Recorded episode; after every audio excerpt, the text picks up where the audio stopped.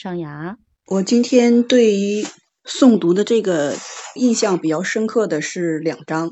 一个是第三章，第三章当中呢就讲到了乐观情绪，人的大脑发育，就是从生理学的角度来说的话，为什么会有的人是乐观的，有人是悲观的？其实我在以前没读这本书之前吧，就比较困惑，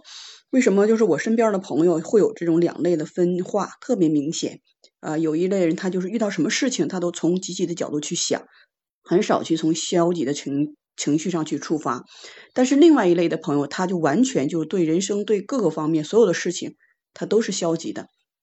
看到这个文章呢，这这一段节当中这个内容。呃，左右脑啊，就是包括那个左前额叶活跃和右前额叶活跃这个事情，从天生的时候，他就大脑发育就不同，有有一个正确的理解了。所以人从这两种情绪的极端来说的话，就完全跟生理结构是有一定的关系的。然后另外一点的话，就是嗯，他也讲到了，就是在婴儿期，其实可以看到，呃，我就想到了，我就一边在看这个回放的回放的时候，我就在想，哎，我儿子小的时候什么样啊？离开我离开房间的时候，他有没有哭过哈？我想还真的没有。我儿子其实在我印象当中啊，他小婴儿的时候，就我离开房间去做一些别的事情的时候，他自己就在那块儿小手小脚的在那张张张丫丫的在那玩儿，就很少哭，很少有这种哭的时候。基本上就是我感觉应该是一个很乐观的孩子，就稍微一逗，弄个气球就会乐得嘎嘎叫。所以我就觉得，哎呀，他这个我感觉挺好，左前额叶大脑比较发育，属于左脑人，然后可能承袭了我的性格吧，我就是这样的一个性格。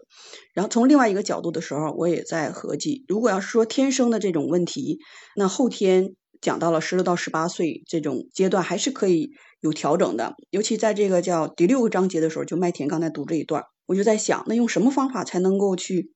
有这种改变呢？如果孩子先天他就是这种右脑型人，那后天怎么来去训练情绪呢？这个位置啊，就给了一个很好的解答，我觉得非常的对我来说很有启发吧。所以我也找一下这个章节，跟大家一起来再学习一下。父母教导孩子正确的处理情绪，我我觉得这是一个方法。比如和孩子谈论他们的感受，以及如何理解这些感受，不急于批评或妄下结论。教导孩子如何处理情绪困境，提出解决方法。比如悲伤的时候。除了攻击或退缩，还有其他的方法。父母的教导改变了孩子的迷走神经张力。嗯，我觉得这块儿就对我启发特别大。就可能作为家长，我们刚才就几位朋友都聊到了，会第一时间去，哎呀，孩子有了问题啊，或者是怎么样呢，都会以这种批评的心态来去指正孩子在人生这个某些小情绪处理上的一些问题，没有去考虑孩子的情绪的疏导。和理解这这样的一个方法，就是这个，我觉得也是我们人性的一个弱点吧。就很多时候，可能作为父母，他会去拿自己的经验去给予孩子的指导，而不是从孩子的情绪疏导和找到解决方法来给孩子一个引导。我觉得这一点特别的重要。就可能我们还有在后一个阶段给孩子未来的让他变成左脑人的机会。就我们都希望。未来不是很忧郁的人，都是成为一个快乐的人。但是我觉得这个方法应该值得我们所有的父母在孩子这个关键的青少年期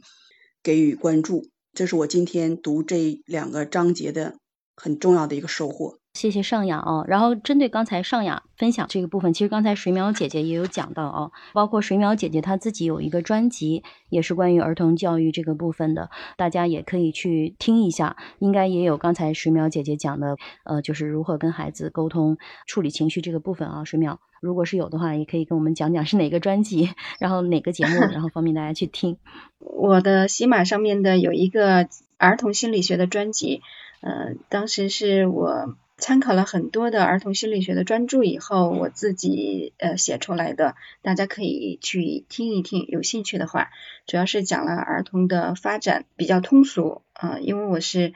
当时的宗旨就是把一些专业的东西给他通俗化，然后给他讲出来，嗯，有兴趣的可以听一下。好，谢谢水苗姐姐的推荐啊。